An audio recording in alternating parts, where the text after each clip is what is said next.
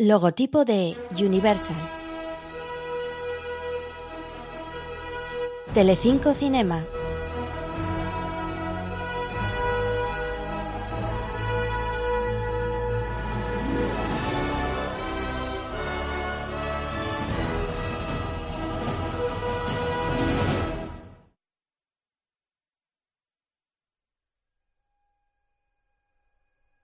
Una producción de MOD Entertainment, MOD Producciones, Himenóptero, First Generation Films, Telefónica Studios y Regresión AIE, en asociación con Film Nation Entertainment, con la participación de Telefilm Canadá, Mediaset España y Movistar Plus.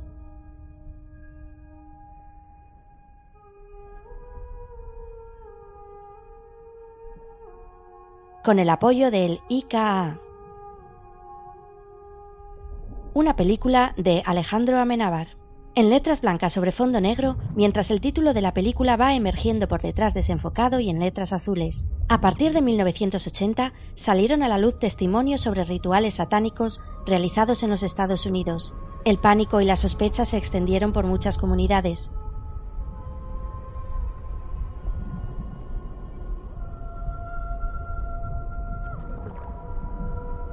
Esta película está inspirada en hechos reales.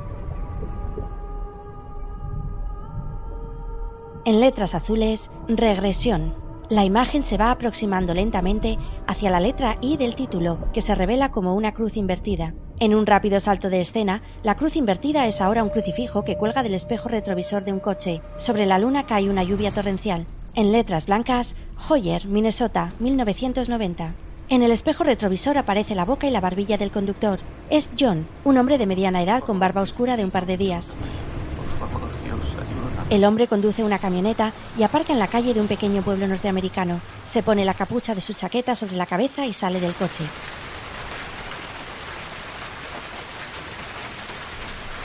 Camina bajo la intensa lluvia hacia un edificio con unos coches de policía aparcados en la entrada.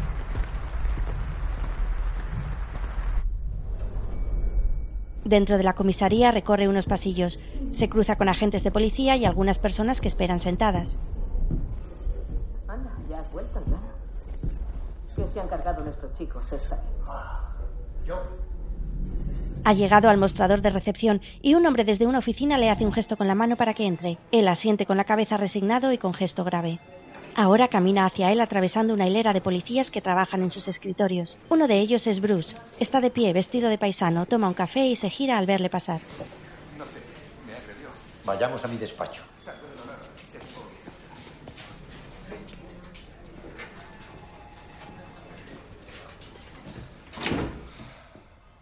John, te he pedido que vengas porque...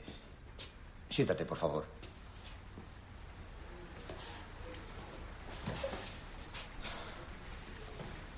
El reverendo Beaumont se pasó por aquí hace un rato. Nos ha contado que tu hija está viviendo en su parroquia. ¿Desde cuándo? Desde el martes. Esto es muy embarazoso. Me ha entregado esto. Firmado por ella. Lee el papel que le entrega el policía, mientras Bruce les observa fijamente a través de los grandes ventanales del despacho.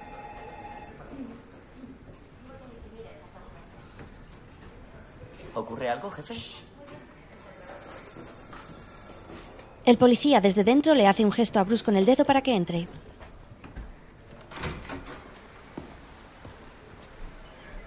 Bruce enciende una grabadora. Ahora él y el hombre, que lleva una gorra tipo visera, están solos en otro despacho. Soy el inspector Bruce Kenner. Hoy es 14 de octubre de 1990. Di tu nombre completo. John Gray, ¿Y tu profesión? mecánico de coches. Bien, John. Sabes quién soy yo y yo quién eres, así que ¿por qué no nos dejamos de juegos y empiezas diciéndome qué haces aquí? Bueno, verás, yo estoy hecho un lío. He estado ¿Sobre qué? dándole, he estado dándole vueltas toda la noche rezando. ¿Te ayuda a rezar? Sí, sí. Pero no sé, es que una parte de mí me dice que es imposible. Yo no, no me, no me acuerdo de nada. Es imposible. Sí, vale. ¿Y la otra parte qué dice? Que hay varias evidencias. ¿Cómo cuáles? Pues para empezar, estoy completamente seguro de una cosa. Angela nunca miente. Jamás lo hace. Su madre era igual que ella, una santa. Y hay detalles como no abrazarme o no darme un beso. Así que te ha estado rehuyendo. Sí. Y luego está el hecho de que... John. Corta el rollo, quítate la gorra. ¿Qué? Que te quites la gorra. ¿Por qué crees que te rehuía, John? Se ha quitado la visera y tiene media calva. Porque lo hice. Lo hice.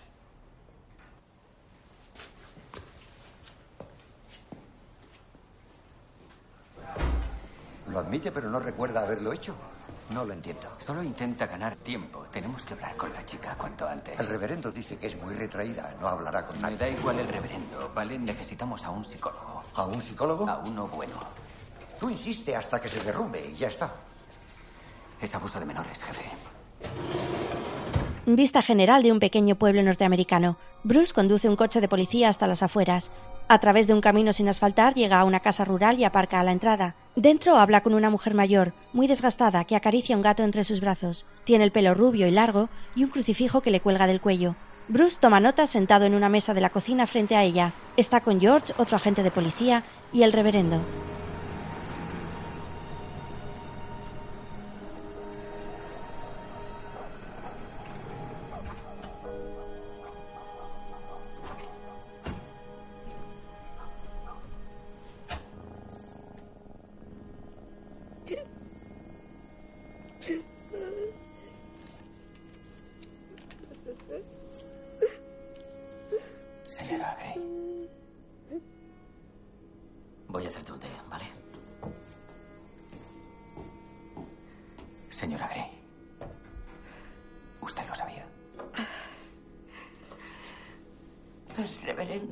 Y me lo contó.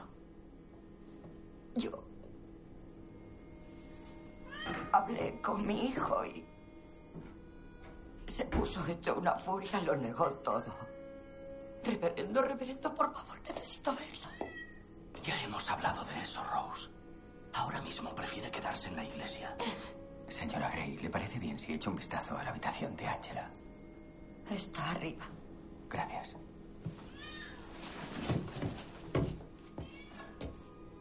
Es la última puerta. ¿Qué? La última puerta.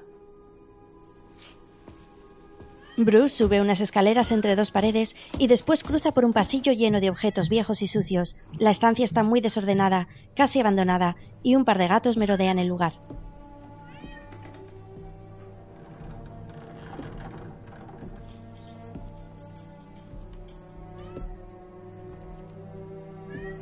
Se para en la entrada de una de las habitaciones. También está llena de objetos amontonados y desordenados que transmiten un aspecto tétrico del lugar. Abre la puerta de otra habitación y enciende la luz. Aquí contrasta el orden del ambiente. La cama está hecha con una colcha blanca y dos ositos de peluche que adornan la cabecera. Al lado una mesita de noche con una lámpara, una cajita y un libro abierto. Hay un crucifijo sobre la cama. En el otro lado una hamaca, una estantería y un pequeño escritorio con algunos papeles y un flexo de luz. En la pared hay un corcho repleto de fotografías de perros. Bruce examina todo con detenimiento. Se para frente a una cajita que hay en la estantería y la abre. Es una cajita de música con una pequeña bailarina que da vueltas. Después observa una fotografía de John Gray con su familia, su esposa, un chico adolescente y una niña rubia. Retira la cortina y mira a través de la ventana. Frente a la casa hay un enorme granero. La puerta está iluminada por una luz en el exterior y el viento la voltea haciendo que se abra y se cierre varias veces. Se acaba la cuerda de la cajita de música. Entra George, el otro policía. Bruce. Esto está mal. Necesitamos una orden. ¿Nos ha dado su permiso? ¿Estás dormido? ¿Y su hijo? ¿Roy? Se largó hace dos años. ¿A dónde fue? ¿No sabes? Ya. ¿Eres amigo de la familia y no sabes a dónde ha ido? Ya han tenido bastante. yo no sacaría ese tema ahora. Señora Gray, ¿ha sabido algo de su nieto? Casi nada. Llama alguna vez para decir que está bien, pero ¿Por qué se marchó? ¿Cree que estaba huyendo de su padre? se lo pregunté a mi hijo anoche. ¿Y qué le contestó? Me cogió la mano y rezamos. Le muestra el colgante de su cuello. Después Bruce y George en el coche. No es ninguna leyenda urbana. Los satanistas existen y viven entre nosotros. Y como cualquier otro grupo religioso, adoran a su señor, en este caso el diablo, y celebran espantosos rituales. Bien, la pregunta No sé que cómo puedes oír esto. ¿Te, te ¿Por qué importa si la apago? Adelante. Es tu coche. John. Sé que tenía problemas, pero abusar de su hija. No puedo creerlo. ¿Por qué no? ¿Porque vais juntos a misa? ¿Y si. ¿Y si fue solo una caricia, algún gesto de afecto y. La hija lo ha exagerado? Es una chica difícil, ¿sabes? ¿Ah, sí? Pues lo que yo he oído es que solo es un poco tímida. Yo la he visto crecer, Bruce. Ya has visto esa casa, has visto cómo viven. Y encima pierde a su madre. Su vida ha sido una mierda. Tal vez quiera huir de todo eso. No sé. Venga ya. ¿Insinúas que una chica de 17 años va a meter a su padre en prisión solo porque le apetece cambiar de vida? No podemos descartarlo. Pues no lo descartaremos.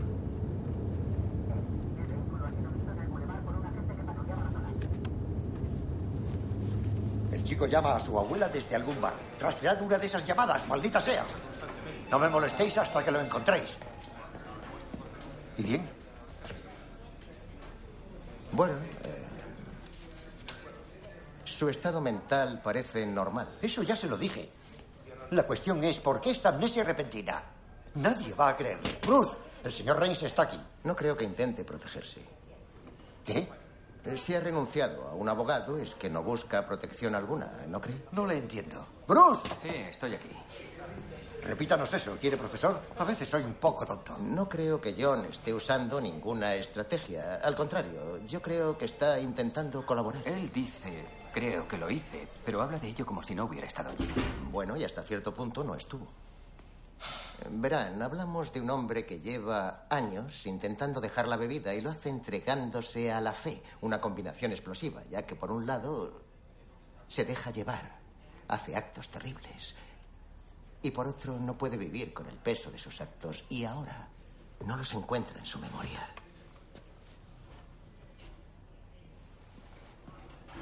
¿No los encuentra? Los reprime. Obviamente los recuerdos están ahí, detrás de alguna puerta de la que no es tan difícil encontrar la llave para liberarlos y provocar una regresión. Oiga, yo no soy ningún experto, pero no sé, todo esto suena... Suena un poco raro, Sí, ¿verdad? Yo siempre les digo a mis alumnos que la mente es todo un universo. Sí, sí, he leído un artículo al respecto. La hipnosis regresiva ha avanzado muchísimo, señores.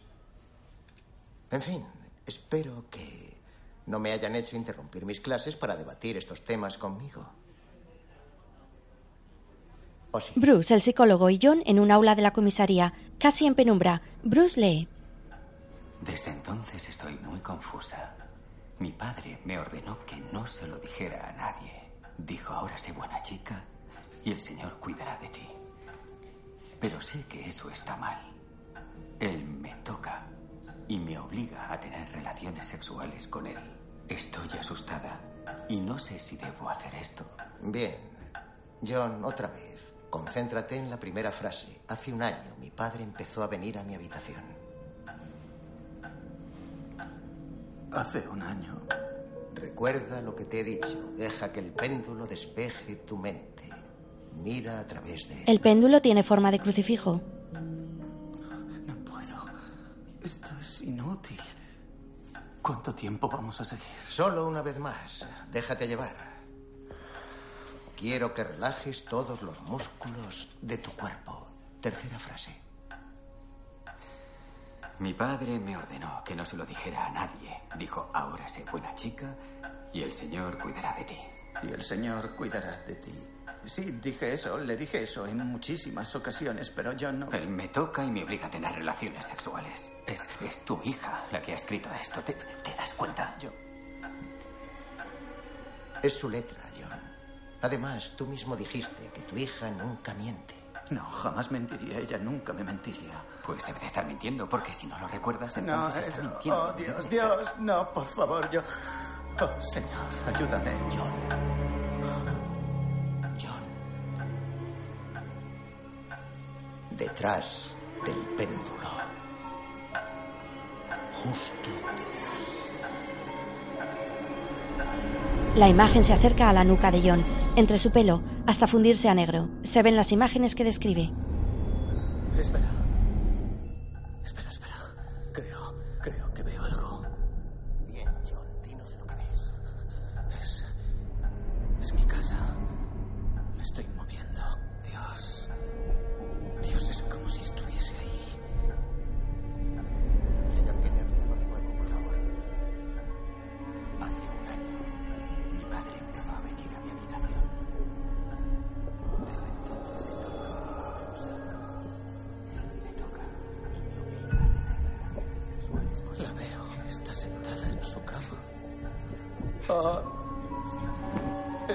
encima de ella. Oh, Señor. ¿Qué le estás haciendo? Oh. Le estoy atando las manos al cabecero. ¿Es la puerta? Oh, sí, es una soga. Es una soga negra. Un segundo, un segundo. Y ahora él. Le estoy atando los pies. Espera, espera, espera. Acabas de decir él. ¿Desde dónde estás viéndolo? Estoy ahí mismo. Estoy de pie junto a la cama. ¿Estás viéndote? Pues sí, tengo que ser yo, imagino, ¿no? No, ese no eres tú, es otra persona. Concéntrate en la cara. ¿Qué? Entonces, entonces, ¿por qué no lo detengo? ¿Por qué?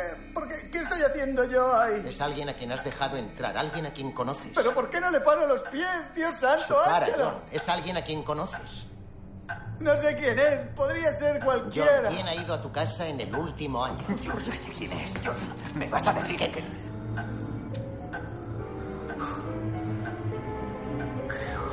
que sujeto una cámara.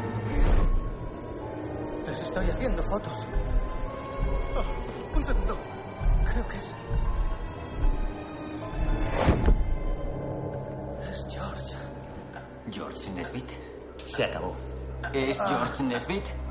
Bruce corre por el pasillo de la comisaría. George está en el parking.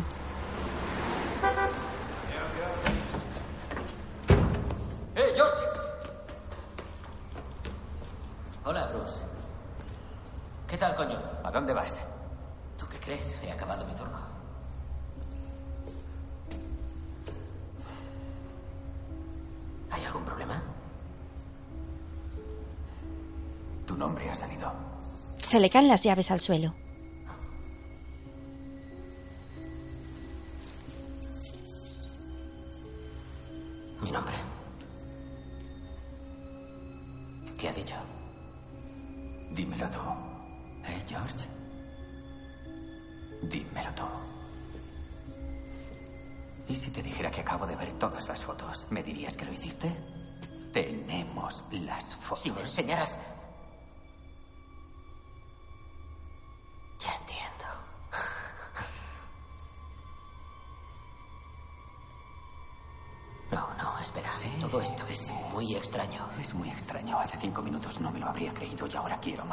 Oh. Dame tu pistola. Bruce, cálmate. ¿Quieres...? Eh, ya estoy calmado.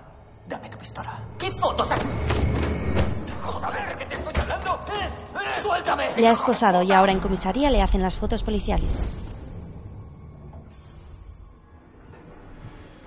Por favor, no me vengas con esas. Te abalanzaste sobre él sin mediar palabra. Yo nunca haría eso, Katie. Me conoces. Sabes que está mintiendo. Ya está bien. Ahora Nesbit es mi cliente y... Verás, todo ese asunto de las fotos, si las tuvieras me las habrías enseñado, ¿no crees? ¿Quién miente aquí, Bruce? Sin mediar palabra. ¿Has oído qué estupidez, jefe? Tenemos que hablar con la chica. Si ella la identifica, podemos. Sí, sí. Oye, para el carro. ¿Cómo? A veces desearía ser como tú, Bruce. Pero a mí todo esto... Nesbit es de los nuestros. Procura recordarlo. Venga, llévate al psicólogo. Gracias, jefe. Al psicólogo.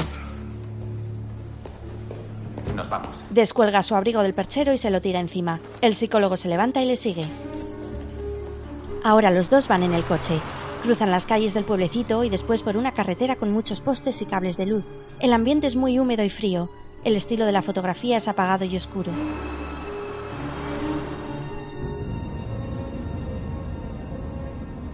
Usted ya sospechaba de Nesbit antes de que John dijera su nombre. ¿Por qué? Noté algo extraño en él. Soy inspector, profesor. Entiendo. Sin embargo, le pediría que por favor no vuelva a interferir en mi terapia. Usted y su gente hagan las preguntas que quieran, pero después de eso, me toca a mí.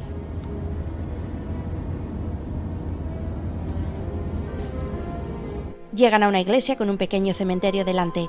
A la entrada hay un cartel que dice en inglés Júbilo de la Iglesia de la Salvación. El reverendo entra con Ángela en la sala donde esperan los dos hombres.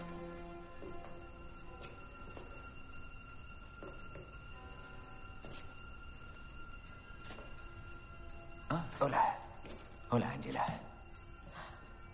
Me llamo Bruce. Bruce Kenner. Por favor, siéntate. Nos vimos una vez en el taller de tu padre. No te puedes acordar, eras pequeña. Queremos charlar un rato. Él es el profesor Reigns, es nuestro psicólogo. Ángela niega con la cabeza. Bruce, sentado junto al psicólogo en una mesa frente a la chica, enciende la grabadora. Bueno, voy a hacerte unas cuantas preguntas. No estoy loca. No, claro que no. El motivo de que te haga tantas preguntas es porque sabemos que había alguien más en la habitación. Tu padre nos lo dijo. ¿Por qué? ¿Por qué dijo eso? Quiero que mires estas fotos con atención. Todo esto no me gusta. Angela, esas personas te hicieron daño. Y se lo harán a más gente. Tu padre dijo algo de un ritual. ¿A qué se refería?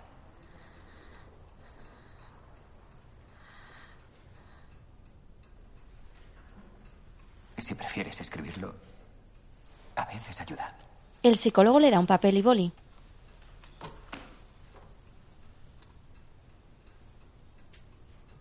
Sola. Quiero hacerlo sola. Está bien. Hablan en la iglesia con el reverendo. Siempre estaba triste. Como si se encerrase en sí misma.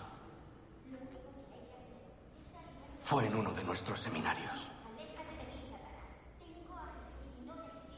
Empezó a llorar de repente y entonces me di cuenta. Era como si Dios me lo hubiera revelado. Yo prefiero llamar a eso intuición, reverendo. Llámelo usted como quiera. Pero supe que era su padre. Y que había pasado más de una vez.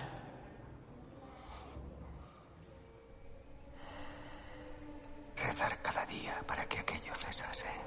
Bruce lee una hoja escrita a bolígrafo en el cuaderno. La firma del escrito es una cruz invertida.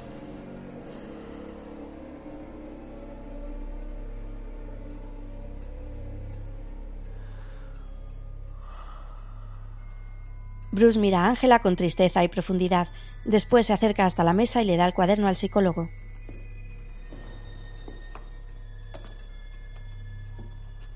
Angela.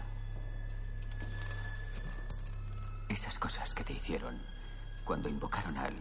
al diablo.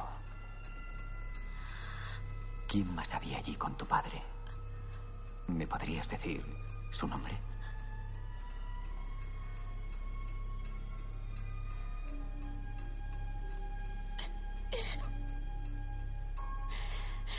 Tiene delante unas fotografías de distintos hombres. Con el dedo índice temblorosa señala la cara de George.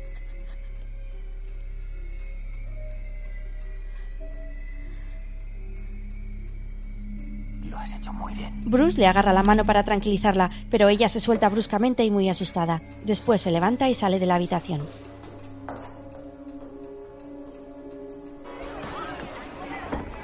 Temo que no sé nada sobre satanismo. ¿Es usted un hombre de fe? No estoy de humor para responder a esa pregunta. Ah, agnóstico. Desea creer, pero no puede. Yo también pasé por esa fase, tranquilo. Los dos se van en el coche. Después, en prisión, el reverendo entrega una Biblia a John y se apoya frente a él en una mesa.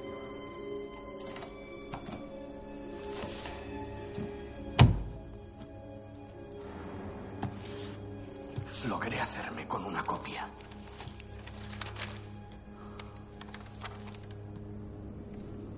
La marcasteis con una cruz invertida. John ha sacado de entre las páginas de la Biblia el papel escrito por Ángela y lo lee.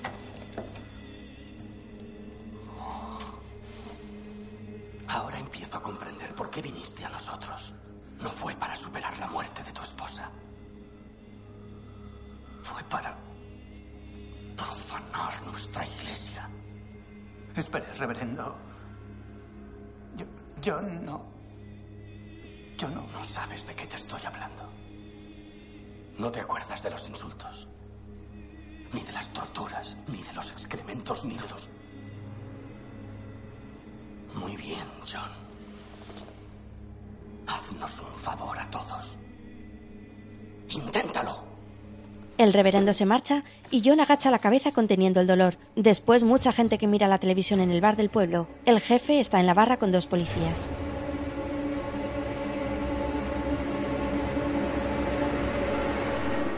Como parte de su ritual, incluyendo magia negra. Uno de los cómplices podría pertenecer incluso a la policía de Joyes. Esta noche no se pierdan nuestra sección Estupendo. especial sobre A este esto lo llamo yo no sembrar el pánico. duda mantiene a los habitantes de esta ciudad. Es de noche y un coche cruza las calles húmedas del pueblo, mientras Bruce está en casa y se prepara una sopa de sobre en la cocina. Lo deja a medias para mirar la carpeta que tiene sobre el mostrador, con la nota escrita por Ángela junto a unas huellas dactilares.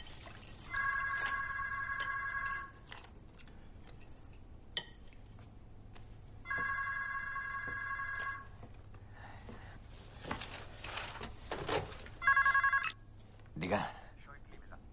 Sí, voy. ¿Qué canal?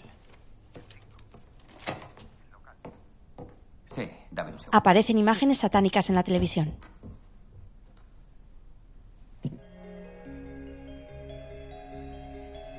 Solíamos pensar que el abuso ritual satánico era cosa del pasado medieval o de la fantasía literaria. Pero desde hace unos pocos años, libros como este nos han abierto los ojos. Me marcaron su símbolo en la espalda y me dijeron que era su esclava. Me obligaron a presenciar sus ceremonias durante 15 años. En una ocasión vi cómo realizaban un sacrificio. Sí, de acuerdo, hasta mañana. Era un bebé. Es más cómodo pensar que no existe gente capaz de hacer cosas así. Es muy triste.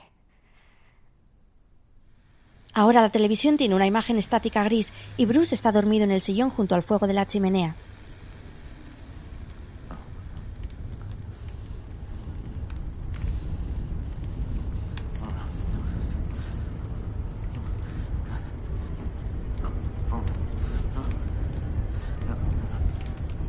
¡No! ¡No! ¡No quiero! ¡No quiero! Ahora es John el que grita asustado en su celda. Los agentes corren hacia él. Da manotazos al aire mientras grita con desesperación. Después el jefe expone el caso a los agentes en un aula.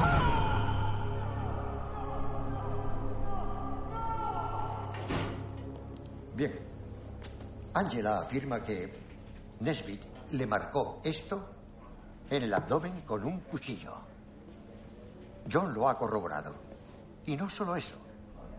Ahora ha recordado algo sobre un gato negro, un individuo encapuchado. Ya os imaginaréis de qué os hablo.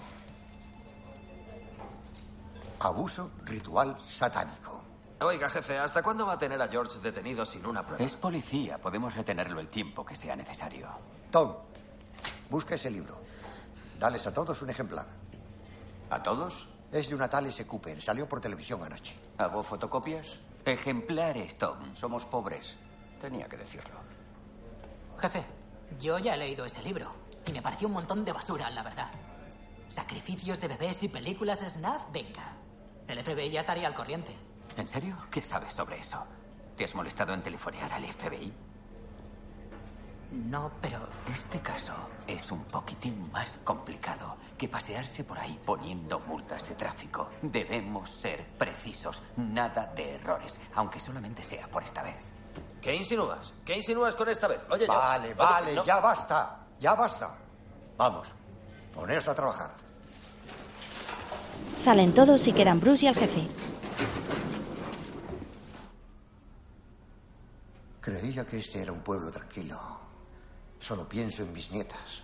Por Dios. No tienes buena cara. ¿Duermes? ¿No tienes la sensación con este caso de que... ¿Qué? No lo sé.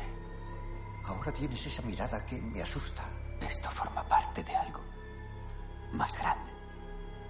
Mucho más grande. Jefe, Charlie, ¿cuántas veces te he dicho que llames antes? lo siento, jefe. Le encontramos. ¿A quién? Al hijo de John, Roy. Vive en Pittsburgh. Vale.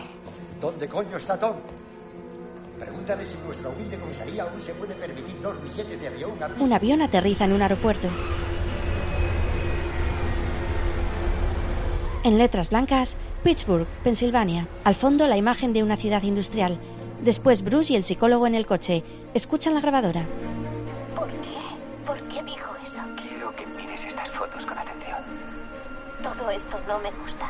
Angela, esas personas te hicieron daño. A su mujer también le pone esto una vez y otra y otra. Sola. Estamos separados. Quiero hacerlo sola. Ahora ya sabe por qué. En la ciudad, un chico entra a un callejón con una bicicleta. Hay un grupo de adolescentes callejeros jugando a la pelota. Él tiene unos 20 años, con el pelo moreno caído sobre la frente y las orejas y aspecto algo desaliñado.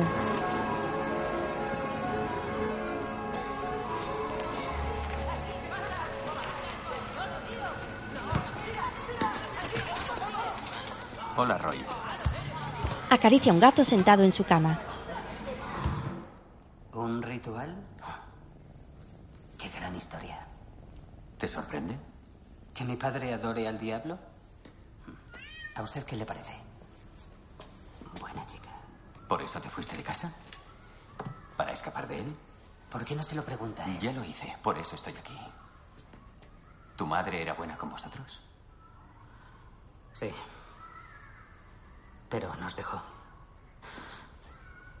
Se quitó la vida, ¿lo sabía? Yo solo sé lo que pone en el informe. Un accidente de coche por un despiste al volante. Mi padre le hizo vivir un infierno durante 20 años. Es un borracho, pero eso, fijo que no sale en el informe. Y luego nos metió a todos en el rollo evangélico, como si eso fuese a mejorar algo. ¿Qué puedes contarnos sobre él? ¿Qué pasaba cuando bebía? No le entiendo. Claro que sí. Cuéntame qué os hacía a Angela y a ti. Oiga, olvídelo. ¿vale? Entiendo que estas son cosas que puede resultar difíciles. Son cosas que no pasaron. Y si no pasaron, ¿por qué has levantado la voz al decirlo? Has vivido experiencias muy traumáticas, Roy. Es normal que los mecanismos psicológicos... ¿Estás sordo? ¿Eh? Ve, tranquilízate, ¿de acuerdo?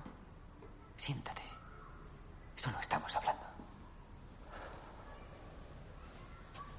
Roy, soy policía. Te diré lo que veo. Veo a un joven que no habla con su hermana, que no habla con su padre y que vive en un edificio abandonado. ¿Qué te ocurre? Tienes que dejar de luchar contra todo el mundo y encontrar a tu verdadero enemigo, la persona que te hizo sentirte exactamente como él. Un fracasado.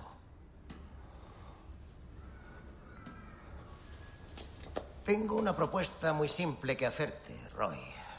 Volver a tu antigua habitación durante tu adolescencia o tu infancia incluso y revivir todos esos momentos tan extraños. ¿Extraños? ¿Qué quiere decir con eso? Buscamos a alguien con una capucha, Roy.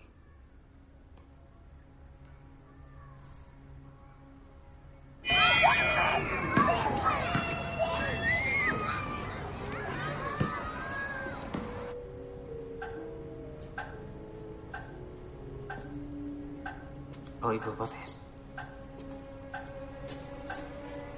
¿Dónde? Detrás de la puerta. Susurran. ¿A qué puerta te refieres?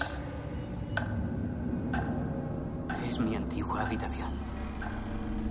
Se está abriendo. Los veo. Los, los veo.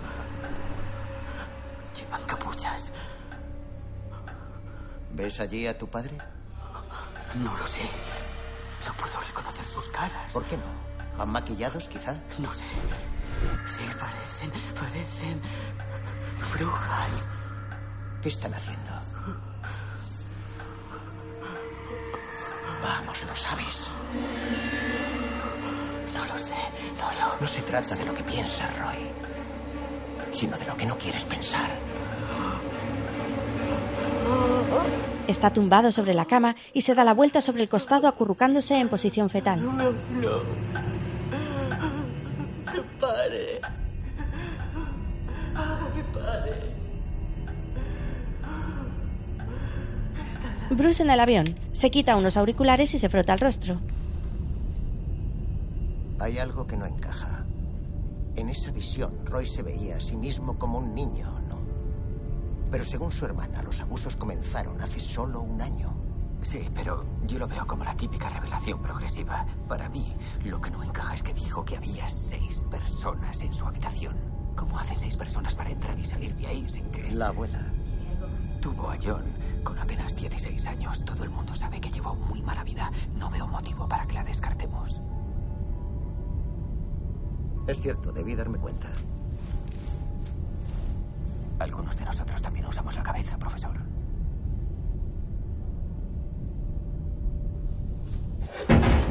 Un grupo de policías desmontan y revisan todos los muebles y objetos de la casa de la abuela Gray. Ella está sentada con el gato en la mesa de la cocina.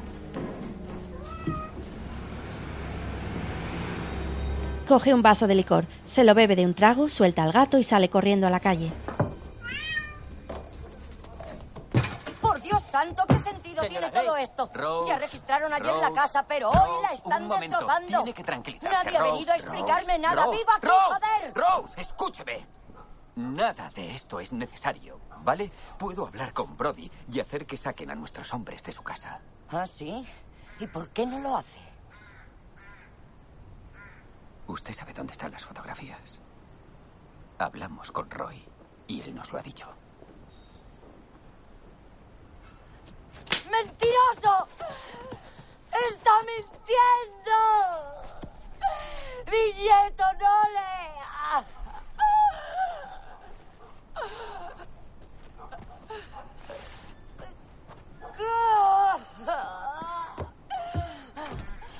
Ha estado bebiendo. ¿Cómo está, jefe? Escuche, Brody y yo iremos luego a los bolos. Debería venir. Para desahogarse un poco. ¿Qué? Necesita desconectar, jefe. Ah. No, gracias, muchachos. Y por favor, no desconectéis demasiado, ¿vale? George pasa al detector de mentiras. ¿Es usted agente de policía? Sí. ¿Abusó sexualmente de Angela Gray? No.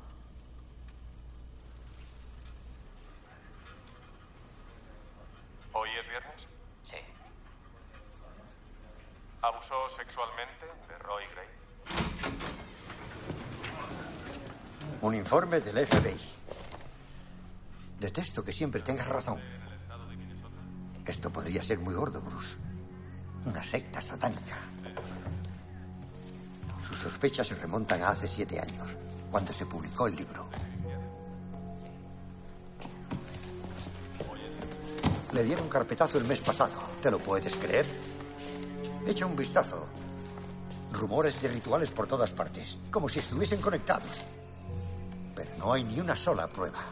Conseguiremos esa prueba. Kate acaba de llamarme. Como no encontremos nada, tendremos que soltarlo. ¿A? Es la ley, Bruce. ¿Me dices que ese tío forma parte de una secta satánica y vas a dejar que se vaya? ¡Estás mintiendo! Soy Kenner. Intenté levantarle la blusa y se puso histérica. En el hospital, Bruce, el médico y el reverendo. Angela, soy Bruce. Bruce Kenner. ¿Me abres la puerta?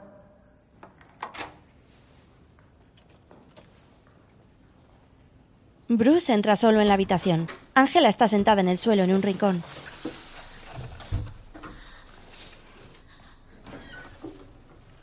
Escucha, el médico solo quería examinar tu marca. ¿Qué te ocurre? ¿Preferirías que lo hiciese una mujer? No es eso. ¿Qué ocurre? Dilo. ¿Qué ocurre? Si se la enseño, me matarán. Escúchame con atención. Ahora es muy importante que nos cuentes todo. De acuerdo, creemos que tu abuela. Vamos, allí había más gente con las caras pintadas. ¿Por qué no quieres confirmarlo? El diablo está de su lado. El diablo no existe. Existen buenas personas, ¿vale? Y malas personas, sí. Y por desgracia esas personas son escoria. Pero las buenas personas como tú sois más fuertes que ellos. Sí, lo eres. Dicen que eres tímida. Pero no es lo que yo veo. Yo veo a alguien increíblemente valiente. Alguien que ha pasado por un infierno en vida y que ha conseguido que cese. Lo has parado tú sola. Y ahora solo necesitas dar un último paso, ¿vale? Confía en mí.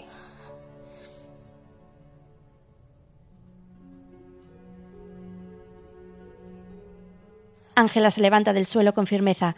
Es una chica con el pelo largo de color castaño claro. Es guapa, con facciones suaves y ojos grandes de color oscuro y de mediana estatura. Bruce la mira sentado en el suelo y apoyado contra una pared. Ella se desabrocha los dos botones inferiores de su camisa y se la abre liberando la piel. Le hace un gesto a Bruce consintiendo para que se acerque a ver la marca.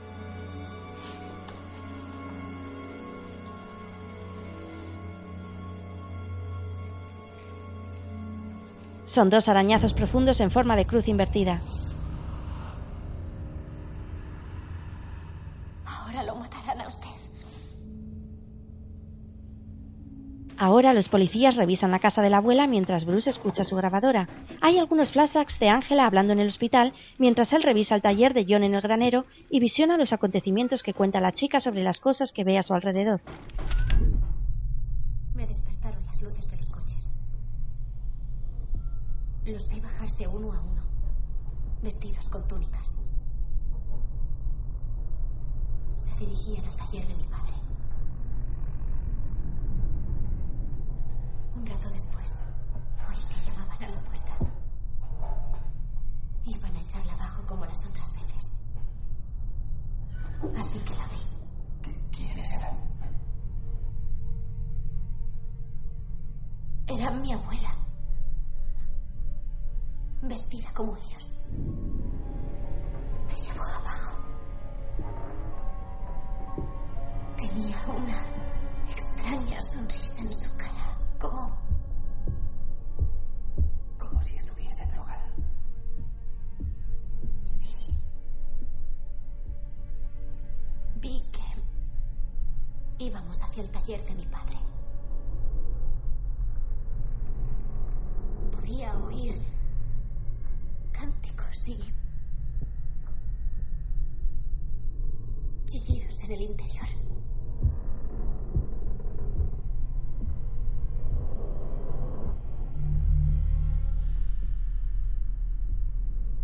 Era una misa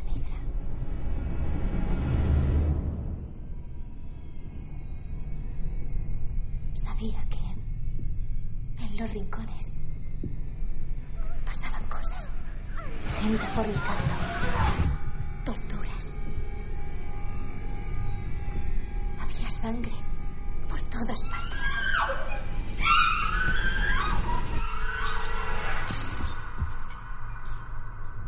Había una mujer con una vasija.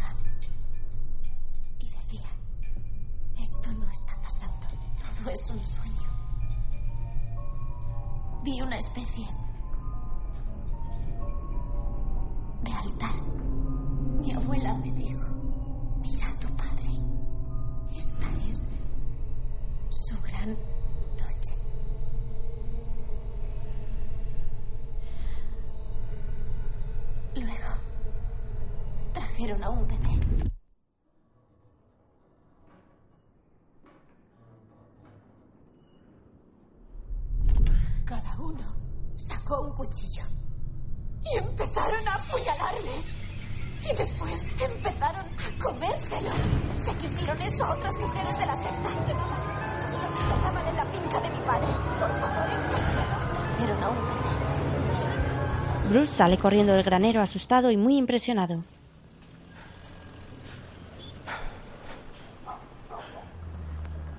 ¿Cuánto quiere que cabe? No altere el estrato, solo, solo la hierba, no más de tres ¿Cuánto o va a tardar? Verás, esto es grande y hay que ir por Ajá. secciones. ¿Me dices cuánto? Primero hay que localizar posibles ¿Cuánto cercos de las tiempo va a fosas. hacer falta? No lo sé, Bruce, tal vez un mes. Oye, ¿Un mes? Siempre dices que no cometamos errores y ahora vienes a ¡No meternos prisa. tenemos un mes, Farrell! ¿Tienes la menor idea de a qué nos enfrentamos? No, ¿por qué? ¿Por qué iba a tenerla, Bruce? Tú tienes todas las respuestas, ¿verdad? Sí, tienes razón, tienes razón. ¿De acuerdo? Escucha esto si quieres. Yo me la sé de memoria. Disfrútala. Le da la cinta de la grabadora. Después todos los agentes en la comisaría. ¿Qué pasa con el FBI, jefe? El FBI no va a mover un dedo hasta no darles una prueba sólida. Estamos solos en esto. Tenemos otro aviso. White Park. Unas 20 personas vestidas de negro. Alguien oyó música extraña. Envía allí a alguien. Fijo que son los góticos esos. ¿A quién envío, jefe? ¿Estáis todos aquí? Encuentra a alguien, Tom. Llama al fiscal y dile que así no podemos seguir. Y cierra esa dichosa puerta. Bien. Profesor Reigns, Bueno, John está respondiendo bien a la terapia, pero aún no ha sido capaz de identificar ninguna de las caras que ve. ¿Cree que intenta ganar tiempo? No, no, no, no lo creo. No sé, jefe, para mí que no nos lo está diciendo todo. Déjeme un rato con él, convenciéndole, intentando sacar Charlie, como de costumbre, no sabes de lo que hablas. Mantén la boca cerrada. Ángela, ¿qué estás haciendo aquí? ¿Estás bien? Le buscaba a usted. Bueno, pues...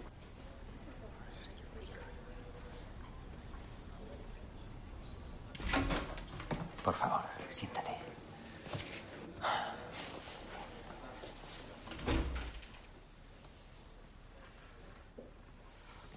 No va a creerme. ¿Qué ha pasado? Creo que estaban siguiéndome. Hace un momento, al salir de la librería. ¿Quién es? No sé quiénes son, pero pude notarlos mezclados con el resto de la gente. Observándome. No me cree. No es eso, Angela. Por favor, siéntate. Media ciudad está en estado de shock. Fui al taller de tu padre el otro día y lo vi todo. Era aterrador. Pero solo era su gestión. A mi madre la seguían. Me lo contó poco antes del accidente. Tu hermano nos contó que... Tengo que tomarte declaración. No quiero ser una molestia. No eres ninguna molestia. Mi trabajo es protegerte. Voy a por mi grabadora y vuelvo enseguida.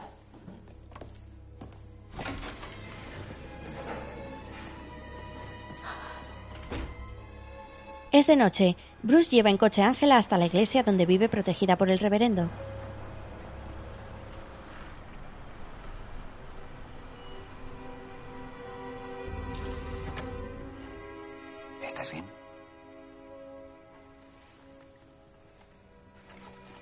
Saca una Biblia de su mochila y se la da a Bruce. Gracias, pero Es para que le proteja.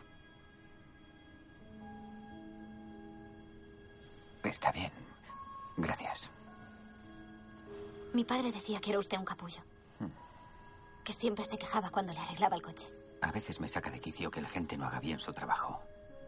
No soy exactamente lo que se dice un tipo simpático, ¿sabes? Sí que lo es. Conmigo al menos.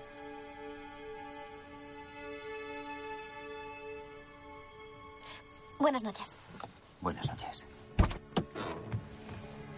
Ah, Oye, oye, gracias. Ángela se aleja y sube unas escaleras hacia la entrada de la iglesia. Al llegar a la puerta se da media vuelta y saluda a Bruce. Él le devuelve el saludo. Después él mete la Biblia en la guantera del coche y se frota la cara y los ojos por el cansancio.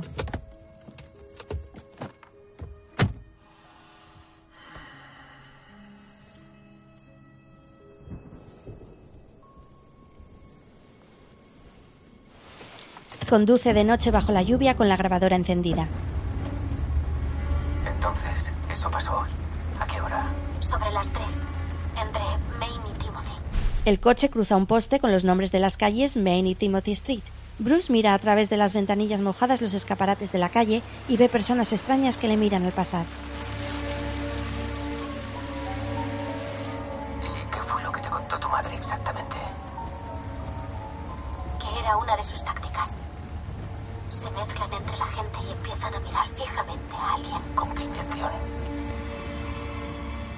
Una amenaza de muerte. ¿Y ella por qué lo sabía? No llegó a decírmelo. Pero al poco murió. A veces llaman en mitad de la noche y cuelgan. Es un aviso. ¿Un aviso? Sí, es como una. una invitación para ser uno de ellos.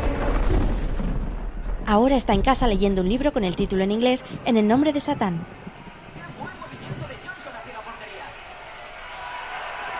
Salta la luz y se apaga la televisión y las lámparas de la habitación. Ahora está en la cama y se levanta.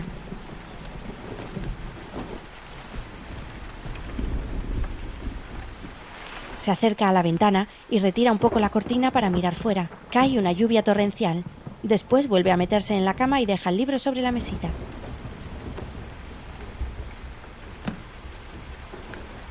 Se recuesta y se queda pensativo agarrado a la almohada.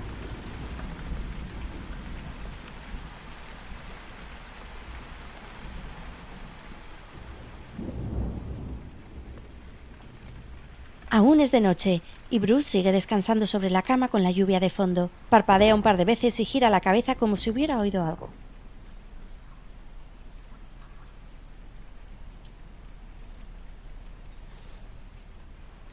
Mira hacia la puerta y aparece la luz de una linterna. ¡Sujetad! Un hombre le tapa la boca mientras otro le pone una inyección en el brazo. Parece mareado y ve cómo más hombres encapuchados entran en la habitación alumbrándole con linternas azules. Una mujer con pelo blanco, moño y gafas se acerca a él y le hace un gesto para que esté en silencio. Él intenta llegar al teléfono, pero otro hombre se lo quita.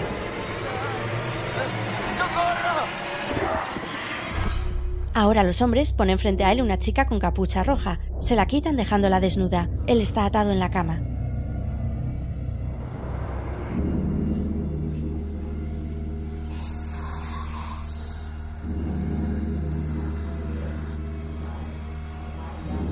La chica sube sobre él y muy lentamente comienza a cabalgar manteniendo relaciones sexuales. Algunos hombres encapuchados toman fotografías de la escena. La cara de la chica apenas se distingue al contraluz de las linternas.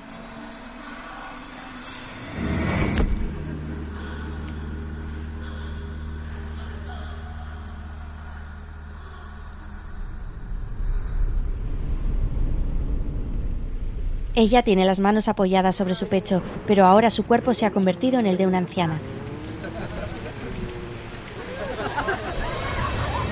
Su cara se ilumina y Bruce descubre a la abuela Gray con los ojos en blanco. Bruce se cae de la cama. Está solo. Se apoya sentado contra la pared aterrado. De pronto vuelve la luz y salta del susto. Mira a su lado y se da cuenta de que el auricular del teléfono está caído y descolgado. Lo coge y lo cuelga. Después en la celda de John. Tanta depravación. Tanta maldad. ¿Cómo. ¿Cómo consigue engañarnos? Cuando creía que estaba encarrilando mi vida. Mi madre y yo, lejos de las tentaciones del diablo, era precisamente cuando más cerca estaba de él. ¿No lo sabes? ¿John? ¿En serio no lo sabes? Bruce. ¿Ah? ¿No eras consciente de dónde te metías? No existe el diablo, John. Solo estás tú. Tú eres el diablo. ¿Y lo de tu mujer? ¿Estás dispuesto a confesar que la mataste? No, yo no, yo no. Fue un accidente. ¡Mentira! Las amenazas, las llamadas anónimas por teléfono, esa gente que la acosaba, no sabías nada de eso. John, deja de dibujar cosas y de rezar y dame nombres. ¿Seguro que puede con esto? ¿De qué está hablando? Este caso les está afectando a todos y a usted también, así que no es necesario que se haga el duro. Mire, la mitad de los policías asignados a este caso no mueven el culo porque he puesto entre rejas a uno de los nuestros y la otra mitad son idiotas. Eso es lo que está afectándome. ¿Qué me dice de las pesadillas? ¿Va a decirme que es el único que no las sufre? Naturalmente que las sufro. Qué suerte que contamos con usted para cuidarnos, profesor.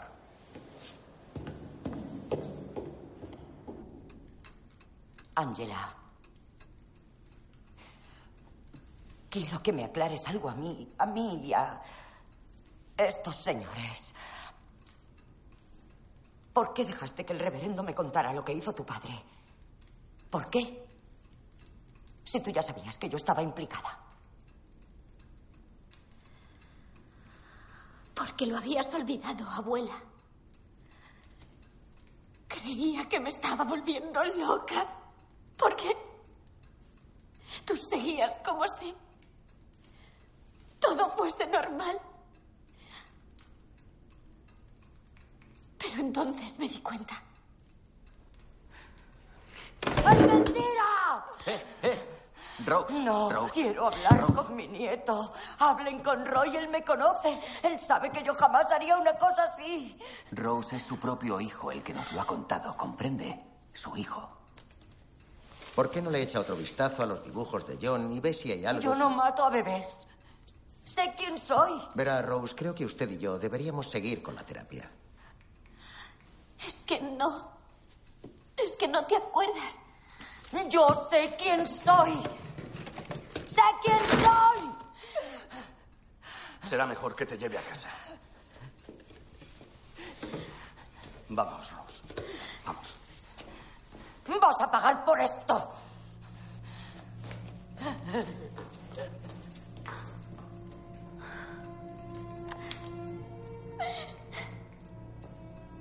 Bruce observa pensativo por la ventana a la abuela y al reverendo que se van en el coche. Después se hace consciente de Ángela que llora sobre la mesa.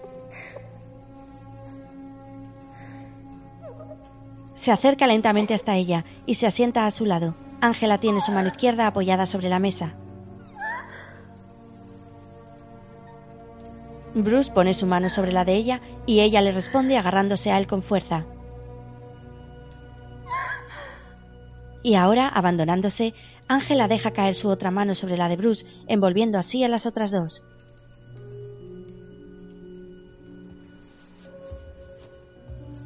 Tenía razón. Este caso está afectándome. No hemos hecho ni un solo avance. Ni uno. Es imposible. Son demasiadas piezas. John eh, bloqueó sus recuerdos porque desafiaban su moral. Lo de su hijo Roy es un mecanismo de defensa. De acuerdo. Muy bien. Pero ahora, lo de Rose. Usted es quien dijo que la mente es todo un universo. Ah, a veces digo muchas chorradas.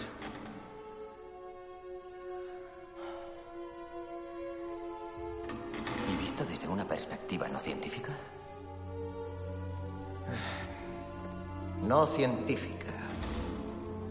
¿No sugerirá que todos fueron poseídos por el diablo? Solo intento ser abierto de mente. Mira el gran crucifijo del altar de la iglesia.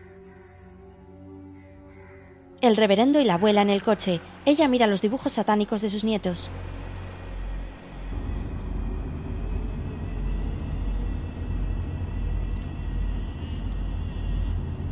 No fuiste tú, Rose. Fue su voluntad. Es a él a quien debemos enfrentarnos.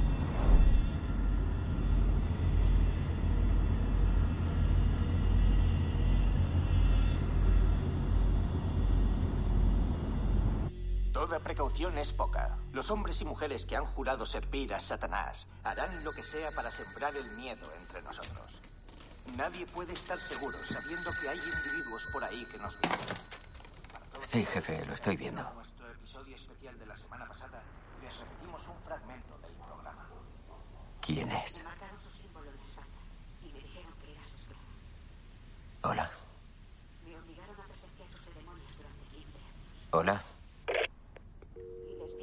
Toda clase de animales. Bruce cuelga el teléfono. Va hasta una mesa donde tiene un libro de símbolos satánicos y su pistola. Le quita la funda y comprueba las balas.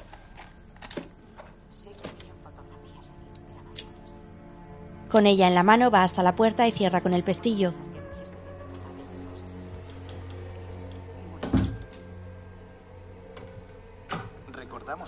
Deja la pistola sobre la cama y se tumba.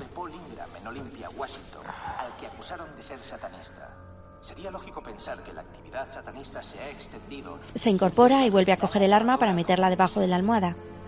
Le hemos pedido al profesor Jennings, experto en demonología, que nos explique a qué nos enfrentamos cuando hablamos de Satán.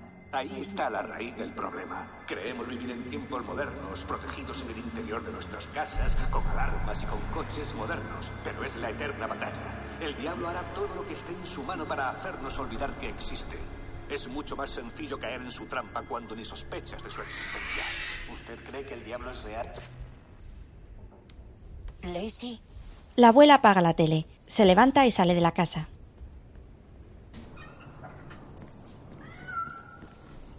Lacey, Enciende una linterna. Lacey. Lacey. Gatita, gatita, gatita. Va hasta el granero con la linterna. El viento voltea la puerta. Lacey. Gatita, gatita, gatita. Ven, mi gatita. ¿Pero qué te pasa? Gatita tonta. ¿Habrás visto? ¿Quieres? Vamos, Lacey. Alarga la mano para que se acerque la gata, pero no se mueve. Levanta la linterna con el gesto de intuir que hay algo más y... Es un gran gato negro con los ojos rojos que abre la boca amenazante. Ella sale disparada hacia atrás cayendo de espaldas en el suelo. Se levanta y corre hacia la casa. Cierra con cerrojos detrás de ella.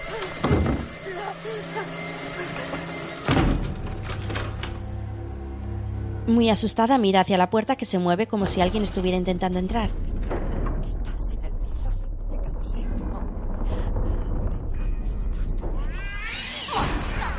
¡Sucia mentirosa! ¡Sabemos lo que hiciste! Mira hacia una radio que hay sobre una mesa y sale huyendo. Después ve un charco de sangre que entra bajo la puerta, haciéndose cada vez más grande. Sube hacia atrás las escaleras muy asustada.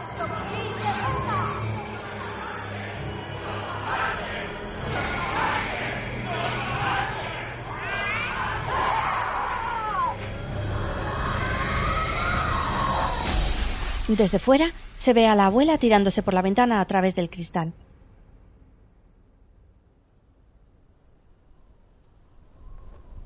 Las cortinas golpean el marco de la ventana. Después, por la mañana, Bruce y unos policías examinan el lugar. Fijaos en la ventana. Parece que trataba de escapar. ¿Ves qué te dije, tío? Me dijiste que la empujaron y la casa está limpia. Sabes muy bien lo que te dije. ¿Qué es lo que te ocurre, Charlie? Jefe, yo nunca he creído en todas estas cosas. ¿Pero? Pero creo que Enseña la no pistola. de nada. Esas personas son de carne y hueso. No hablo de personas, jefe.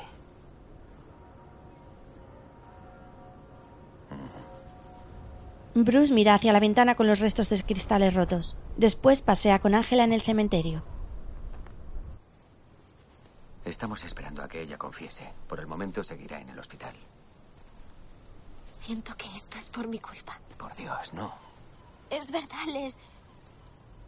Les he arruinado la vida, Bruce. Por favor, no vuelvas a decir eso. Usted no lo entiende. Sé que debería odiarlos. Pero son mi familia.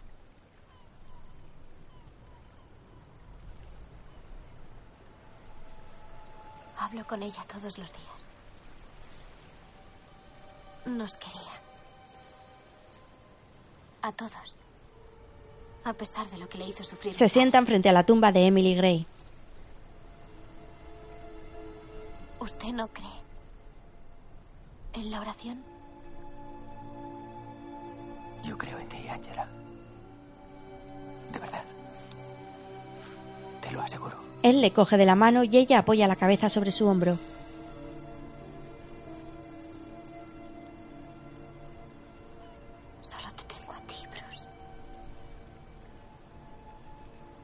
Él la besa en la frente y ella después le besa en la boca. Lo siento. Angela. Lo, lo siento. Yo nunca. Oye. Por favor, perdóname. Vale, lo, lo siento. Te- Tengo que irme. Bruce va conduciendo.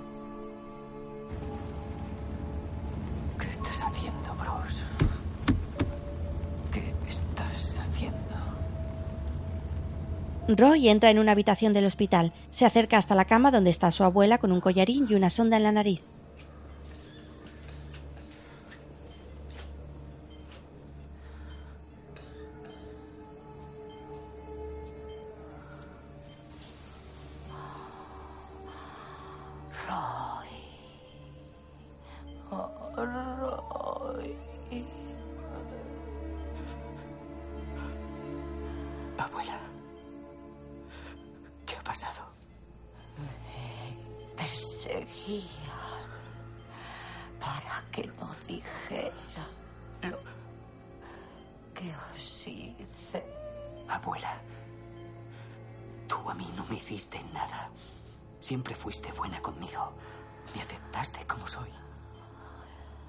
Hice cosas terribles.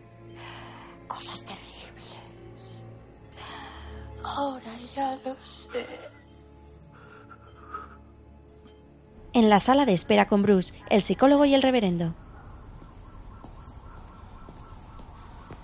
No quiero que hable más con ustedes. ¿Por qué? La van a volver ¿Qué ha pasado? ¿En serio creen que ha visto al diablo? Roy, ha sufrido una regresión espontánea. Ahora lo que hay que hacer es separar Está lo real volviendo de a lo beber. Ha imaginario. vuelto a beber, ¿vale? Está con delirios. Delirios. Roy. Es usted un fraude.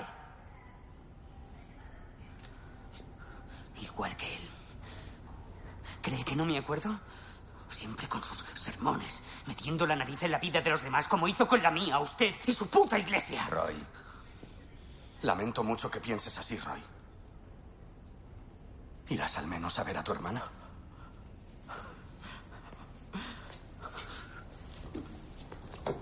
Será mejor que me vaya. Tengo una idea mejor. ¿Por qué no se van todos y nos dejan en paz? Los tres hombres salen y Roy se queda llorando en la sala.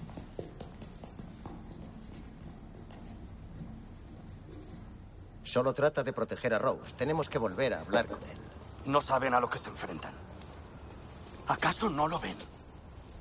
Él ahora está con ellos. Y no creo que ni él lo sepa.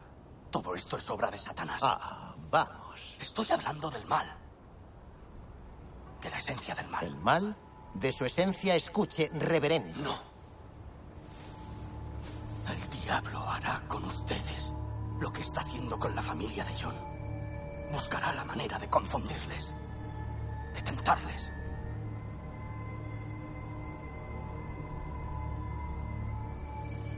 Ya he repartido varias como esta en comisaría. ¿Qué ha hecho qué? No puede hacerles ningún mal. Bruce coge el crucifijo que muestra al reverendo. Buenas noches. ¿Por qué no lo admite? ¿Admitir qué? Que está muerto de miedo. Ya ha dejado de usar la cabeza. Reigns. El psicólogo se va y Bruce se queda observando a un hombre con la capucha de su chaqueta puesta que fuma frente a una ambulancia. Después el hombre se mete dentro del hospital y Bruce mira a su alrededor con cierta paranoia.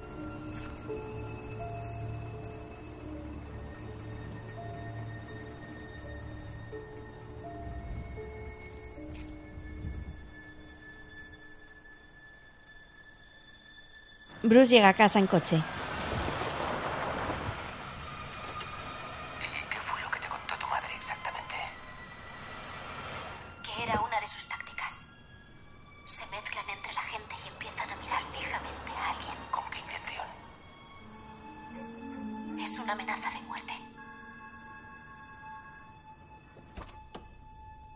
Sale del coche y entra en la casa.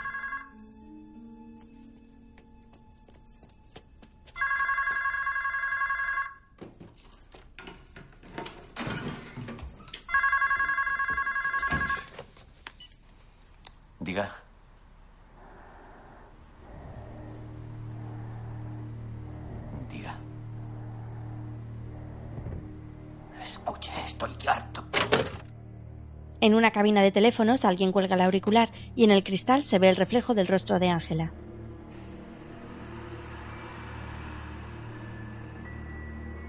Sale de la cabina. Es de noche y se va caminando. A veces llaman en mitad de la noche y cuelgan.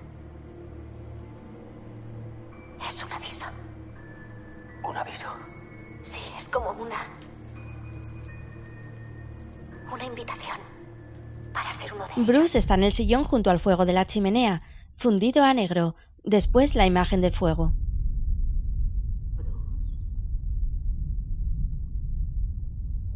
La mujer del pelo blanco y las gafas se acerca a Bruce. ¿Dónde estoy? Diles que está listo.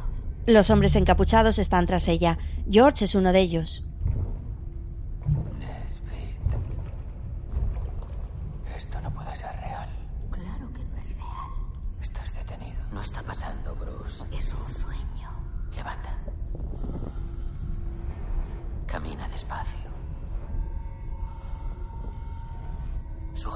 Aún está un poco mareado.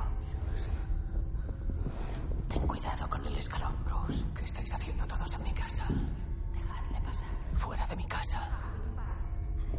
Fuera de mi casa. Esta no es tu casa. Ahora hay cientos de hombres encapuchados en un lugar que recuerda al granero de John Gray. Uno de ellos le hace una foto.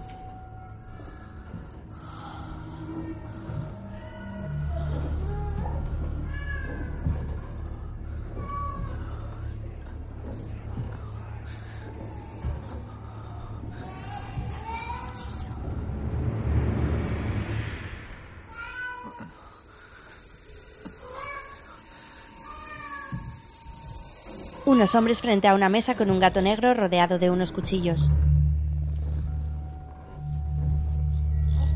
En otra mesa hay un bebé medio desnudo y ahora Bruce está delante de él junto a otros hombres con un cuchillo en la mano.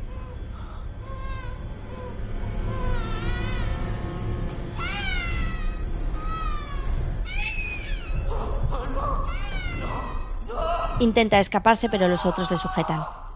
Mira hacia abajo y todos los encapuchados le aplauden. Mira sus manos llenas de sangre y bajo ella unas vísceras esparcidas por la mesa.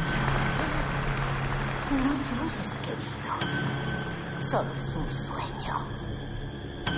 Nuestra receta secreta. Anda, bebe. No soy uno de vosotros. No soy uno de vosotros. Es de día y se despierta en su sillón apuntando al frente con la pistola. Mira a su alrededor y se da cuenta de que está solo. Se guarda el arma y se incorpora. El fuego está apagado. Después va conduciendo el coche y el crucifijo cuelga del retrovisor.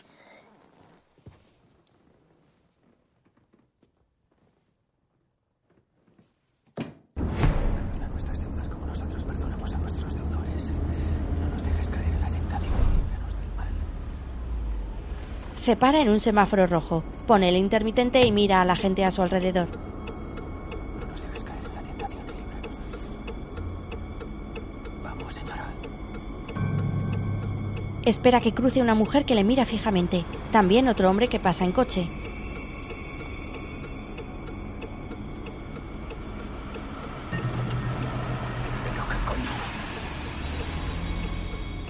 Ahora las personas del coche a su lado también le observan.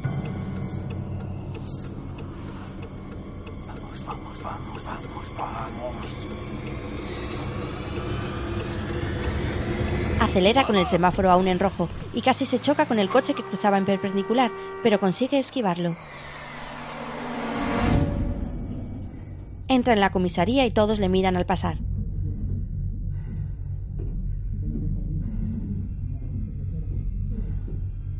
Buenos días. Mira dentro y ve a George charlando con otros agentes. ¿Qué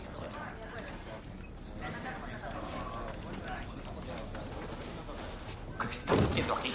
¿Qué cojones estás haciendo aquí? ¿Eh? ¿Eh? ¡Por Dios santo, Bruce! ¡Este hombre está bajo arresto! ¡Suéltame! ¿Quién ha autorizado su puesto en libertad? ¡Suéltame, joder! Ha venido a recoger sus cosas. Lo soltaron ayer por la tarde. Intenté decírtelo, pero no contestabas ¿Por al teléfono. ¿Por qué lo han Porque has soltado? superado el polígrafo dos veces. El polígrafo. No había otra opción. Llegamos a ese acuerdo con su abogado. Acuerdo, no miente. otra opción. Sé que miente, jefe. Lo sé. Bruce, tranquilízate, tranquilízate, ¿vale? Nunca volverá a trabajar aquí. Escuchen, ¿puedo? No es solo por la prueba. Tenemos los resultados del informe médico de Angela y la marca es superficial, es reciente y probablemente autoinfligida. No, yo vi. Ah, yo por el amor de Dios, Bruce, no eres médico. pero yo vi, yo... No lo viste bien. Es común víctimas con traumas el querer reforzar su testimonio añadiendo pequeños detalles. Vale, ¿quién firmó el informe? ¿Sabemos quién es? No, no, esa gente podría estar ya entre nosotros. No, no me lo creo. No me creo nada. Ya tengo bastante con los de ahí fuera. Por favor, no dejes que esto te desquicie. A ti no. ¿Qué estás diciendo? Dice que le han estado observando hoy en la calle. ¿Se ha mirado al espejo últimamente?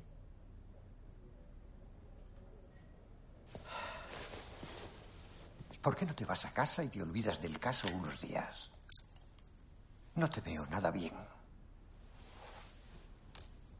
El psicólogo le pone una píldora sobre la mesa. Bruce la coge y se la mete en la boca haciendo un gesto de tragarla y de aceptación.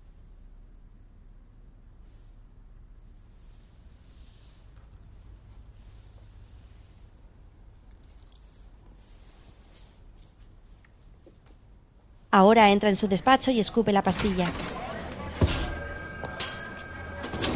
Abre un cajón y busca entre las cintas de la grabadora. Ahora conduce su coche y al tiempo que mete la cinta en la grabadora. Soy el inspector Bruce Kenner. Hoy es 14 de octubre de 1990. de octubre de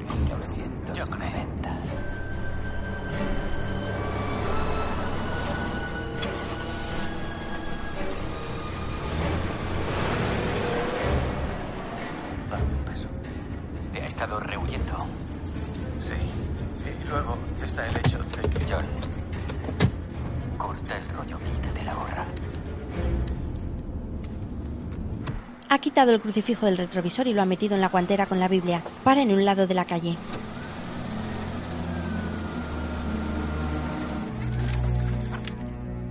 Sí. Y luego está el hecho de que... John, corta el rollo, quítate.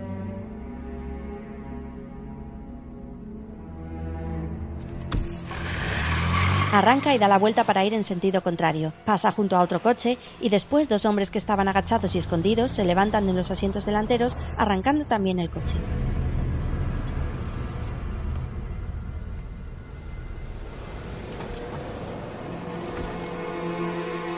Bruce entra en la cárcel.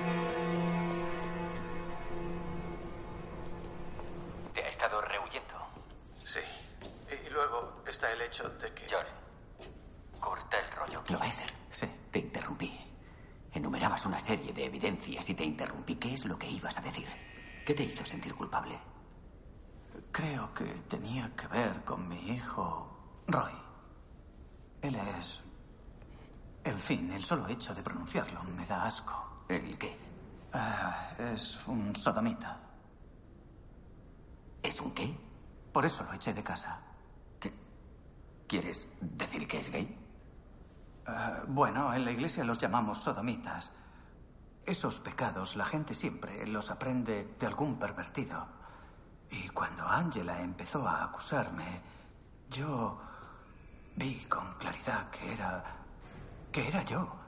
Yo era el pervertido. Un segundo. ¿Estás, ¿Estás diciéndome que asumes la culpa de abusar sexualmente de tu hija porque tu hijo es gay? Sí. John, ¿y has esperado hasta ahora para decírmelo? ¿Has ¿Por qué te esperado hasta ahora para decírmelo? ¿Pero por qué te enfadas Oh, tanto? Dios Yo solo estoy tratando John. de ayudarte. Y una mierda estás tratando de ayudarme. No estarás jugando conmigo. Eh, no, John, señor, mírame. no estoy ¿estás jugando, contigo. No, yo nunca te he mentido. Nunca. ¿Crees que no quiero ponerle fin a todo esto? Haría lo que fuera, Bruce. Lo que fuera. Con tal de pagar por lo que les hice a mis hijos. Yo ya. Ya no sé qué más hacer. Ya no-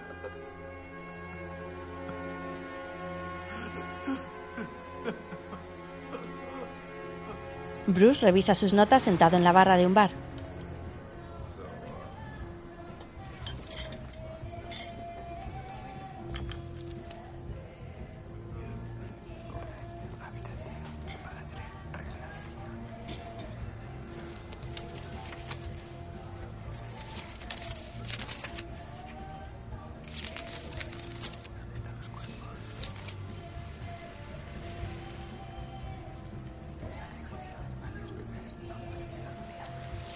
Arranca todas las hojas en un arranque de ira y todos en el bar le miran fijamente sin inmutarse.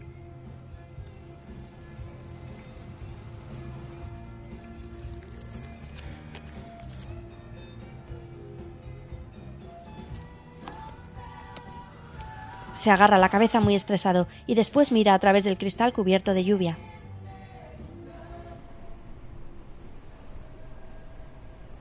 Se acerca lentamente hacia él y mira hacia la calle al darse cuenta de algo. Ahora cruza la calle como hipnotizado, casi le atropella un camión, pero parece no darse ni cuenta, y sigue caminando mirando hacia algo. Se para frente al cartel de un gran anuncio de sopa.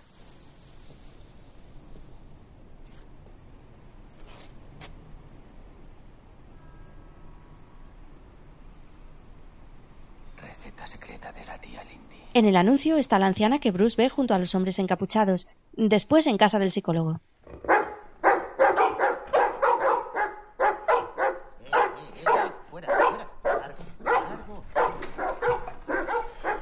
Usted nunca descansa, ¿verdad? Voy a hacerle una pregunta. Conteste con un simple sí o no, por favor. ¿Puede usted escucharme un segundo? ¡Esos perros, por favor! ¡Callaos! Vea esto, por favor. ¿Ve esta foto? Creía que la conocía, estaba seguro de que la conocía, pero es un anuncio, evidentemente, ¿vale? Está por toda la ciudad. Ya lo veo. Es un dibujo, ¿no? Pero desde que empezamos con el caso, he estado pensando en ella. Yo mismo la metí aquí. No la conozco, ni siquiera es real. Y sí, con las regresiones pasa lo mismo. No son, no son recuerdos, son fantasías, fantasías inducidas. ¿Inducidas por quién? Por nosotros. Por la terapia, por la policía, por la prensa. Les bombardeamos con las mismas cosas una y otra vez. Y luego su imaginación hace el resto. No liberamos sus recuerdos. Esto es una pesadilla creada por nosotros. Histeria colectiva. Sí, sí. Eso no tiene sentido. ¿Qué, qué pasa con Nesbitt? Usted sabe que es culpable. ¿Ahora lo duda? No, no, George Nesbitt es culpable, pero tal vez... ¿Tal vez qué? No lo sé. No se agarre a un clavo ardiendo. No me agarro a un clavo ardiendo, solo intento buscar la verdad. Está ¿De echando por tierra mi trabajo, ¿sabe? No, Esto no, es no, ciencia. sí. ¡Esto es ciencia! Estoy volviendo a usar la cabeza. Adiós, profesor.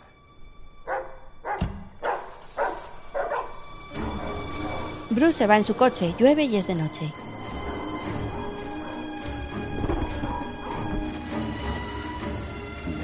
¿qué fue lo que hiciste? ¿Qué hiciste?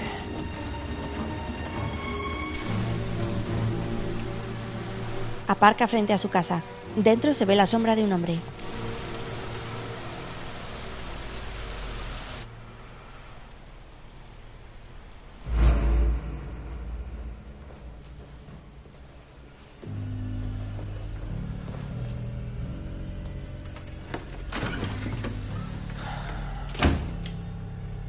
Bruce presiona el interruptor pero no se enciende la luz. Se acerca a un hombre por detrás y le golpea la cabeza. saca su pistola, pero aparece otro hombre que también le golpea. Entre los dos le dan una paliza con porras, pero Bruce consigue coger un pimentero de madera y les ataca también defendiéndose con eficacia.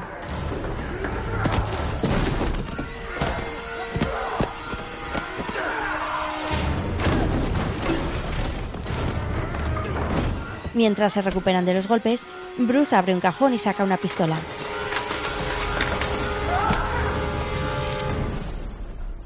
Tira eso. Ponte ahí. Vamos, ponte ahí. Quiero ver vuestras caras, los dos. Dejadme ver vuestras caras. Se quitan los pasamontañas y se descubren George y otro de los agentes. Te lo habías buscado. Por joder su vida, cabronazo. ¿Su vida? Acaban de soltarle. ¿Habéis venido aquí para celebrarlo? ¿Y ahora qué voy a hacer yo, eh? ¿Qué va a ser de mi carrera? Tu carrera. De acuerdo, sí, cometí algunos errores, pero no es justo que pague yo por todo esto. Tío, ya tienes lo que querías. Dos culpables para tu mierda de caso te darán una medalla. Ver, escuchadme. Escuchadme los dos. No voy a informar de esto. Esto no va a salir de aquí, pero vas a decirme lo que sabes, Nesbit. ¿Decirte qué? Lo que nos ocultaste.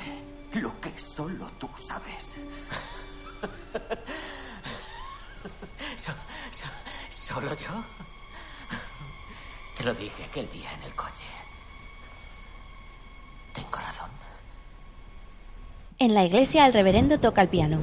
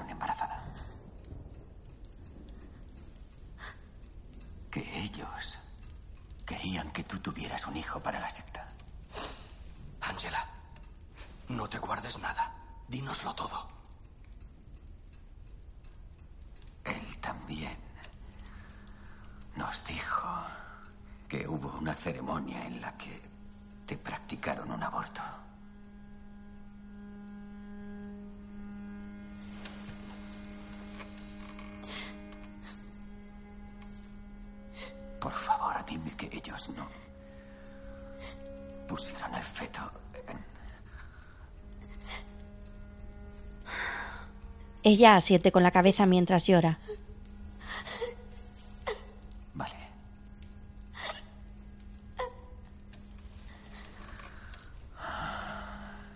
Angela. Deja de golpe la libreta en blanco y el boli sobre la mesa.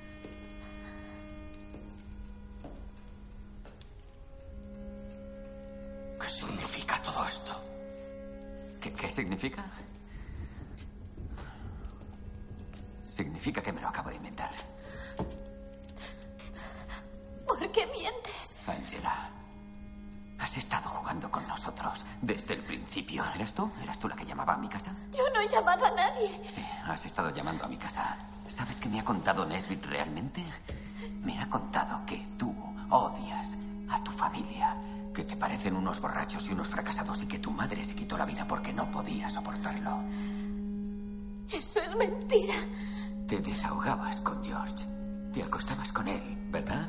Y cuando te dijo que nunca se escaparía con una menor y viste que tu vida iba a ser igual que la de tu madre, decidiste cambiarla. ¿Por qué llorabas el día del seminario? Ya le dije por qué su padre la violó. No, podemos hablar. ¿Qué está haciendo? Solo venga a hablar conmigo. Será un segundo. La próxima vez que oiga la voz de Dios, no nos llame. ¿Es que se ha vuelto loco? ¡Abra la puerta! Nos ibas contando lo que queríamos oír para deshacerte de tu familia. ¿A que sí, Angela? Se te fue de las manos y ahora ya no puedes parar, ¿no es así?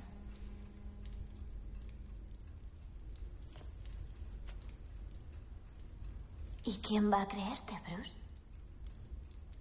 Sobre todo cuando cuente lo que hiciste en el cementerio. Enfrente de la tumba de mi madre.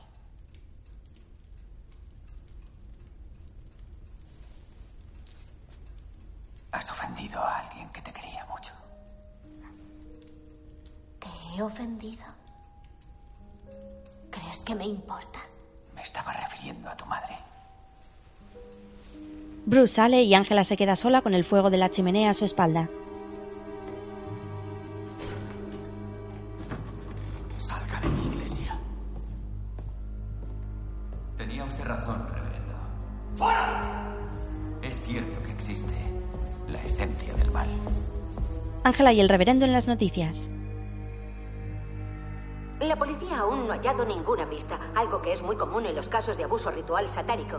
Esto nos obliga a preguntarnos, ¿dónde están las pruebas? El diablo sabe dónde están. Él es quien guía y ayuda a sus secuaces a ocultarlas. Para hacernos creer que no existe. Yo vi lo que hacían. Mataban bebés y a veces se los comían. Luego quemaban los restos y los enterraban en la finca de mi padre. Dijeron que me matarían. Me he decidido a hablar de ello para que la gente sepa la verdad.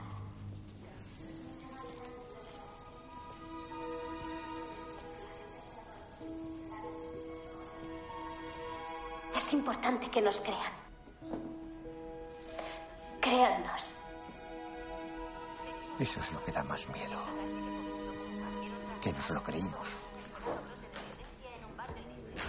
Eh. Bruce y el jefe están en el bar viendo la tele. Antes, Roy paseaba a su abuela por el hospital en la silla de ruedas mientras escuchaba la televisión.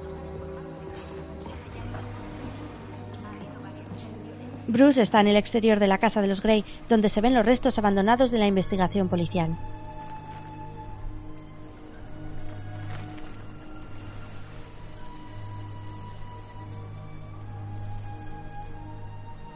John mira hacia un crucifijo en la sala de capilla de la cárcel. Bruce le da el libro que él estaba leyendo, en el nombre de Satán.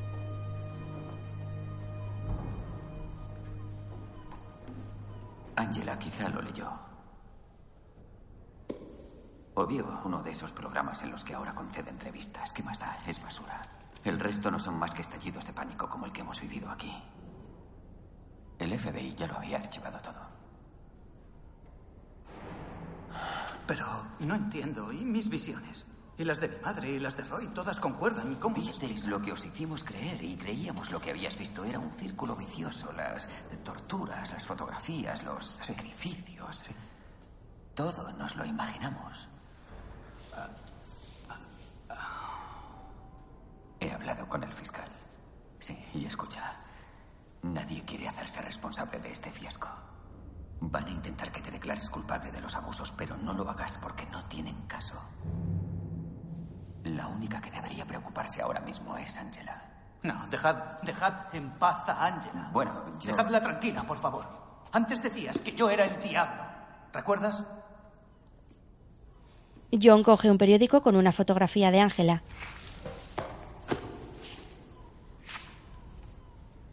Sobreviví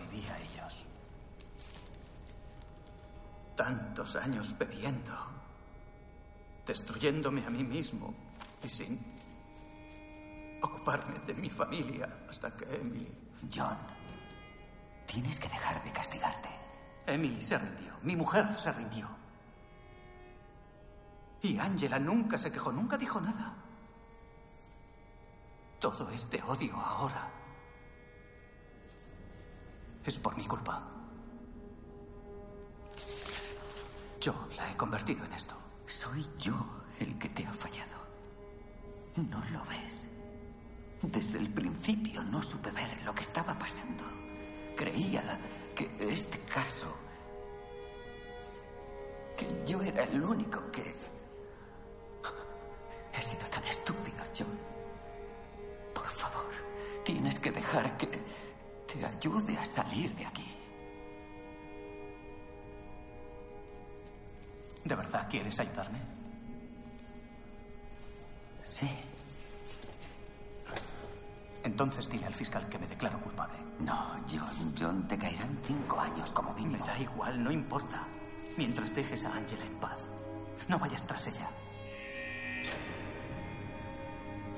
Sabrá que esto lo hago por ella, para protegerla. Y así, tal vez, tal vez llegue un día en que me odiará menos. Eso es lo único que deseo. ¿Entiendes?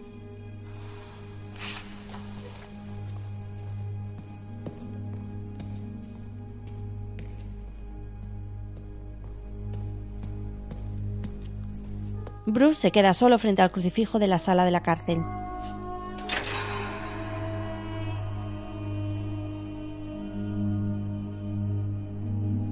Ahora baja unas escaleras y llega hasta su coche aparcado en la puerta junto al mar. Mira hacia atrás y ve el edificio de la cárcel que tiene dos torres.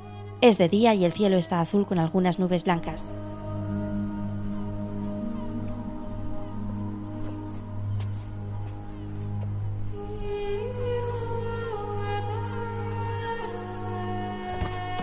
Se sube al coche y arranca abandonando el lugar por una carretera junto al mar y un cielo azul con el horizonte rosado.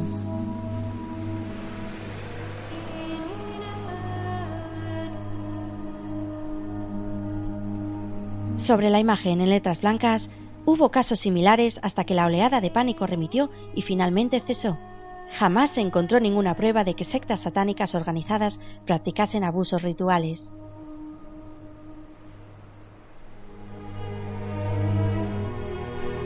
Actualmente las terapias de regresión están desacreditadas por generar falsos recuerdos.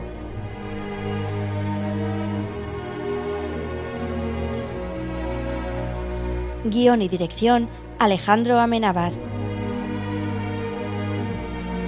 Ethan Hawke. Emma Watson. David Tulis. Fundido a negro y en letras blancas, Regresión. Créditos de la película sobre fondo negro.